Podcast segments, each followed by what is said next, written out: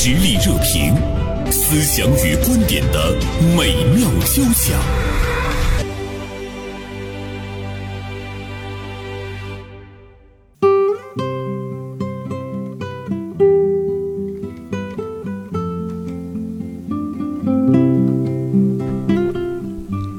最近呢，在视频上呢，有一个如何如何系列的短视频的作品，涵盖了。衣食住行方方面面引起了大家的关注。他会教你呢如何去坐高铁，如何去医院看病，如何办银行卡，如何开煤气灶啊等等。那么这位短视频博主呢，他将很多看似简单的生活常识拍成了科普视频，在社交网络上呢是走红出圈。有很多人说这个还用拍吗？都知道。还有人呢是如获至宝，就觉得呢是太有用了。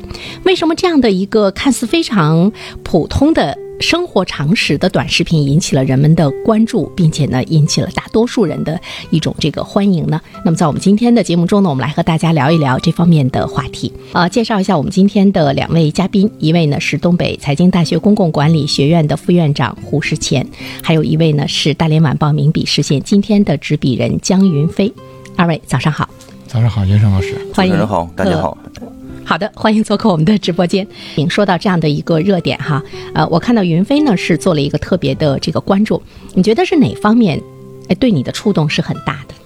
我觉得是他这个看似生活当中的一些常识的东西，但是可能对于我们一些司空见惯的事情，对于其他的人，对于那些没有经历过或者是第一次经历的人，恐怕会感觉到陌生，会感觉到呃无力呃，那么这个呢？它实际上填补了我们的一种需求的空白啊，这样好像是也让我们看到了，其实我们平时特别忽略、看不到的一个世界，就真的会有那么多人，比如说，哎，怎么打开煤气灶啊？怎么去用它，都会觉得呢？生活中是有这样的一个需求的哈。胡院长，您看过这个视频吗？啊，我也学习过了这个视频了。嗯，我的感受呢，可能跟我的专业有关系。我想说的是，共同富裕，任重道远。因为我们国家提到共同富裕呢，不是狭义的，大家经济上收入上有了显著提高，是更多的是生活品质、公民的综合素养的整体提升。那么这里边像您说到的各种的生活常识呢，可能是目前呢经济高速发展呢对某些特殊群体相对不友好，因为我们现在存在着区域间发展不均衡、城农间发展不均衡。这个短视频的主要群体啊，网上有一个比较犀利的表达呢，双引号的。他的主要粉丝团就是十八线小镇青年，相对来说，欠发达地区或者农村偏远地区的这青年群体，就是他们真的是感触很深，而且有特别深刻的体会。像刚才洪院长说到了一个共同富裕啊，其实在这里面我们要想到共同富裕的前提是要相互提携，允许先富起来的一部分人。带动了大多数人。其实这个富裕的概念啊，云飞它是很广阔的。除了你财富上的富裕，其实还有很多方面，这个都是有带动，是吧？分享其实是一种生活经验的分享和生生活品质的这个共同的分享。更多的孩子需要有社会责任感、和换位思考的这种意识，因为大多数的这个群体啊，不能感同身受这些所谓的有需求的特殊群体的真实的立场和处境。对，就像我们在家里面，比如说你在用电脑的时候，比如说我我会这个去咨询我这个十九岁的儿子，他就会说这个你也不懂吗？就是 我当时就感到一种鄙视，你知道吗？完了我我就会火，但是我要是问别的年轻人，人家表现出来的这个你也不懂吗？我就会默默的去接受，而且会有这个自责。所以刚才胡院长说到这一点的话呢，我我真的是哎特别有这个体会啊，是不是人们有的时候他会对那种。尊严的获得和回归，在这一方面呢，是跟大多数人有了一种共鸣，所以说他会火爆这个网络。上节目之前，我跟胡院长啊私下也聊了，我跟胡院长就谈到我自己的一个感受，比如说我们在东北吃火锅，肯定是要蘸这个麻酱的哈。嗯。呃，那么我第一次去成都。去吃他的这种四川的火锅，我发现哎，他居然蘸的是香油，对，香油蒜，我就不知道这个东西该怎么吃了。就这种，刚才那个胡院长讲到说是十八线小镇的，其实不光十八线，你像我们从城市到去另外一个城市，就完全陌生的一个生活半径也不一样了。我们去走的地方也多了，然后可能当地的习俗和他的生活习惯，包括他的很多经历上的东西，呃，我们都没有接触过，但我们要去去感受一下。我们可能就会觉得很陌生，我们又不好意思去。我说这种陌生感和这种尴尬，包括新技术，不光是我们的父母觉得尴尬，对老年人觉得，我们自己也觉得尴尬是了。而且像他说到那个，我我们喜欢蘸麻酱，在那个成都，他是喜欢香油和蒜。我们真的到了那样一个陌生的领域的时候，你会非常可怜的看着人家，人家怎么弄，完了你怎么弄，结果之后你还觉得跟你的口味不相符。因为我的特殊职业是在高校工作，外部人看到我们这种身份的呃这个同志啊，他们都会觉得你是高知的群体，所以你应该无所不知。第一次做某件事的时候，我脑海里经常会有一个不断的这个问题在问自己：我该怎么做能让自己显得更体面，更 行为更加优雅？就开始装了，是吧？那不得已而为之啊。嗯那么传统的方式呢，通过检索引擎、看百度，然后小红书，然后呢现学现卖。但是呢，因为我们高校带的本科生、研究生是全国招生，各种群体都有，都包括特困家庭的孩子。所以呢，有一些呃，特别是三四线城市小孩子来的时候，他有强烈的排斥感，有很多的新鲜的事物，他不太愿意去跟同寝室或同班同学沟通、交流、学习的时候，他怕别人瞧不起他。对他是什么呢？非常非常的就是不知所措，不知道去不知道去问谁。我曾经聊过，我说这些问题你跟同龄人聊会不会更好一点？因为我们我觉得我们是有代差的嘛，怕有信息不对称的情况。三岁一个代沟嘛啊，但是我的感觉。是什么呢？他们更多的是什么呢？是害怕向周围人求助的时候是冷漠的回应、不屑的眼神，嗯甚至说什么呢？不友好、不耐烦的语气，显得自己太另类了。可能是大多数人都会觉得看似简单的一个常识，当有人向你问的时候，你内心马上就会有一种嘲笑和鄙视。呃，云飞，你说这个好像也是一种自然而然的产生。你看他这个视频火了之后，有很多人讲说，用分享这个吗？这个谁还不会？谁还不会坐飞机？谁还不会？有一种优越感，对，哎，真的是。这种优越感在我们今天经济已经跟以往比呃很发达的今天来说的话，似乎这种优越感的呈现也是比较突出啊。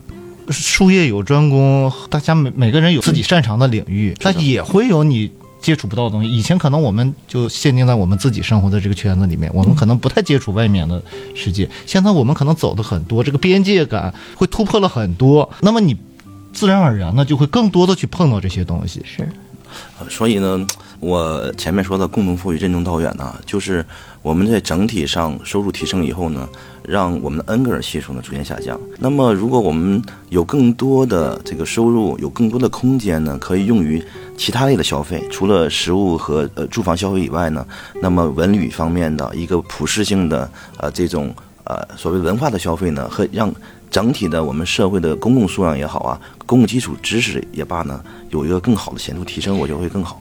所以呢，你看这个这个视频的走红吧，其实我觉得它反映出来了一些问题，但是它也是一件好事儿。好事儿是什么呢？就是我们会看到，就是从百姓之间的那种互助，我们把它归类为我们今天社会的一种呢进步。进步，嗯，是吧？就是当每一个人设身处地的会想到，我也曾经有这样的一种尴尬的时候，那么我呢要有共情，我不让别人，呃，在我所熟知的这个领域中受到我的鄙视。就人人都有这个分享基本常识的这样的一种愿望的时候，它就自然起到了。好像是人人为我，我为人人这种感觉。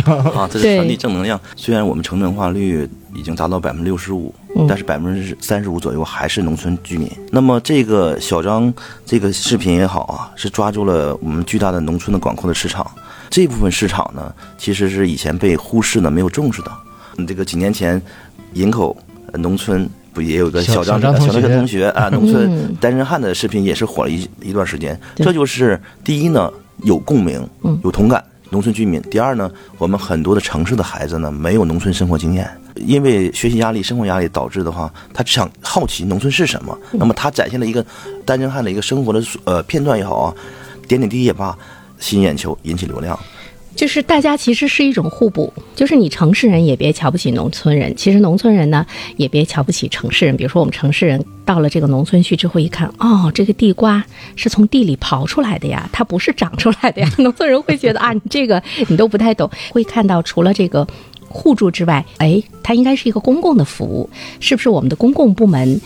要从这样的一些网红的现象中，要去感受到，嗯我们的服务要更细致一些。对，既然这个小张的如何如何能够教会大家去呃使用或者是分享这样的公共的服务，呃提供的这个公共服务的这些部门，为什么不能够把服务做得更精致？嗯，那你想到过为什么吗？原因呢？可能是有它这个呃职能方面的不清晰的地方，嗯，也可能会有他在主观意识上，他没有站在这个消费者的这个立场上，呃，去体验消费者的这个心理和他的这个困难。这个东西我觉得也是，呃，可能也是可以理解的。就像我们刚才我们和胡院长聊，呃，就像胡院长说，比如说写论文，在我们看来很难，可能对胡院长来讲就是很专业的事情，所以他觉得你这个论文你应该会写啊。然后我们写新闻稿，对，那么胡院长说。可能我觉得挺难的，是，我们觉得这个消息你应该会写啊，对对对，就是存在我们之间存在的一个信息差，就是共情哈，就是我我我体会比较深的，你比如说今天胡院长到我们这来做节目，呃，他说袁生我到二楼了，完了我呢就出去接他，嗯。他进了那个我们那个门之后，其实他很茫然，他不知道该往哪儿走。这是大多数到我的节目中来做嘉宾的这些朋友们共同的一个问题。还有的时候呢，我会在我们二楼的走廊中会碰到一些想去别的台的直播间的人，他绕来绕去也没有绕到，完了我就领着他绕，有的时候我都绕迷糊，因为我们对其他台他他有这个换直播间，我就在想，你有一个路牌的这样的一个指示等等这些方面，其实。是应该最基本的一个服务的，但是你看，我们也会忽视它，因为你的潜意识当中就认为，在这个楼里的人都应该知道走到什么地方，而且你的潜意识里根本就没有想到为到这个楼里的人来服务。这样的这个，嗯，呃，刚才说到了这个用户体验啊，我们作为一个管理者，我们轻车熟路，这个环境很熟悉。但是没有做到什么，我是一个陌生人，在这个亲身体验是什么样的话，跟大家分享，这才能是能解决实际问题的一个真正的一个渠道。这个光明网啊，对这个现象呢提了一个稿子名字，这这也要教。是的，有些小事值得被科普，所以重点我认为是科普。那么我们。对科普，我觉得还是有误区的。科普呢，在普通的这个人群中会认为是一个对知识的探索，会对技术的一个传播。其实科普呢，我我想跟大家分享的是什么？它是一个社会性质的教育，它既不属于学校教育，又不属于职业教育，是一个综合知识的一个涵盖。那么刚才说说到了职能部门的问题，那么职能部门的话，最典型的是职名明确，或者是部门之间的协同联动，或者是责任主体的问题。那么，比如说啊，坐高铁、坐飞机，或者是呃喝星巴克等等啊。那么，什么样的部门能来管这件事儿呢？在传统的部门管辖范围内呢，我们可以采取通过这个吸纳社会组织，或者是叫做呃非营利企业纳入过来以后呢，我们政府通过什么购买的方式，又把专业的事情交给他们来做，因为他们。先把握市场需求，然后政府采取购买精准供给。其实我觉得这里面它就是体现了一个社会的服务性。比如说，我们政府一直在说我们的内需、我们的服务产业要产生这个效益，但是呢。呃，政府在某些方面来讲的话，其实你是要有一个带动和这个渗透的作用。如果是说大家都感觉到了这个服务本身它很重要，社会有需求，而且我们都有了这种服务意识，你才能够真正的把它在社会上呢形成一个产业。所以这么来看的话呢，不单单是政府部门哈，像一些像我们这样的部门，其实这种服务的意识的确是。是不是到位？是不是足够的到位？对，云飞，你觉得呢？你觉得是不是足够的到位？显然，我认为是不够到位的，不然如何如何就不会火了。是啊，所以这件事情，我觉得，哎呀，光是在老百姓的这个呃心目中引起了这样一个火爆。像刚才胡院长也说的，哎，光明日报他对这个也有了这样的一个官方回应，对的，官方回应，对这种官方回应，它只是一个官方媒体的回应哈，它怎么能够引起这个政府部门的，比如说？嗯，我们经常每周都要开这个呃支部会、党员会，怎么样深入实践，喊为人民服务？云飞，你说这个是不是就是一个为人民服务的比较一个具体的体现？呃，就是我们从。我们来说，应该这样很容易。但就像胡院长讲，就是具体到相关的这个部门也好，还是什么，它的职能里面怎么能清晰的划分出来这个职能？或者是他如果没有这个能，或者他不便于执行这个职能，他采用一种什么样的方式？是政府购买服务也好，还是第三方的这个公益组织也好，就是如何能把这个需求给它填补上？胡院长，您您觉得？我觉得这件事情啊，是一个润物细无声的过程，是很长的。对。那么各个政府部门呢，每年在绩效考核过程中，他要首要是完成上级部门给他布置的一个硬性指标工作。那么像我们这个如何如何这个视频的工作呢？第一，没法量化他做到什么程度；第二呢，我想借用一下我们党的二十大报告里边六个坚持中的第一个坚持，就是坚持人民至上。这就是说，我们从顶层设计已经始终高度的认同人民是最核心的。那么从供给侧供给侧改革方面呢，来量化这个问题。所以呢，这个需要我们长期来做。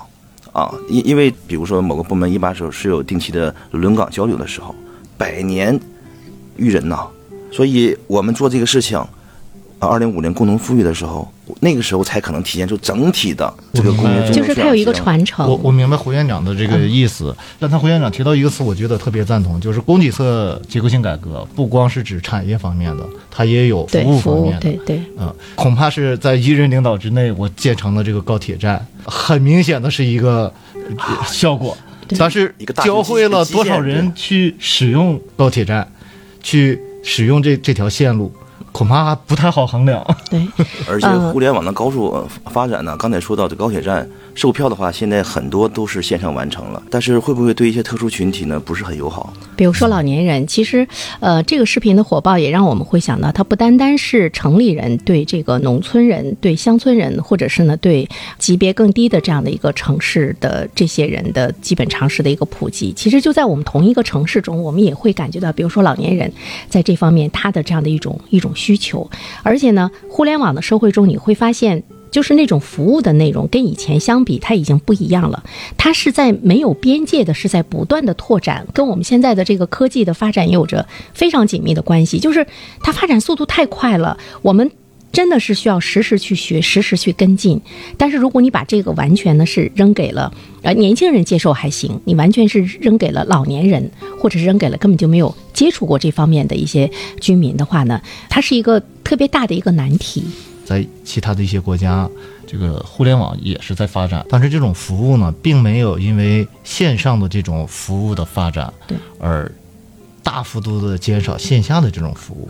是的，我们的改革开放四十多年了，我们这个互联网经济、平台经济发展的非常快，但是呢，呃，对传统的线下经济呢冲击很大。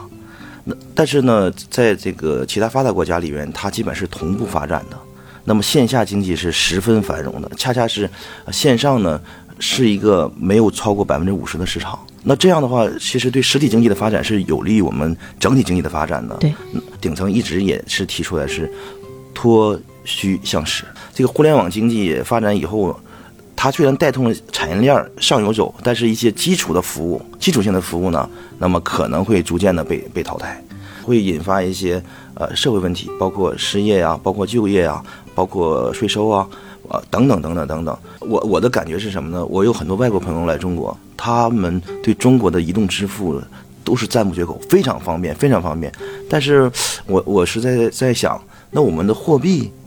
它的存在价值在哪里啊？呃，现在很多国家现在使用的更多的是这个信用卡，而我们用的是什么 A P P 这这这种透支的方式，所以我觉得很多时候呃过快的发展会产生一个脱节的一个过程，中间的话基础没做好，可能会产生一种不确定性会更加变大。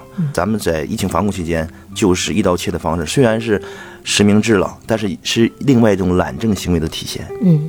所以，而且呢，对我，我前不久还看到了一份研究，说在一个国家，如果你现金使用的越来越少，你这个线上的支付越来越多的话，它会带来一些挺可怕的一个结果，是值得我们去关注的。比如说，比如说人们的那种无限膨胀的那种消费，比如说我从云飞那儿买个东西，我从手机上给你转一千块钱，和我把。实实在在的一千块钱给你，我我内心感受是不一样的。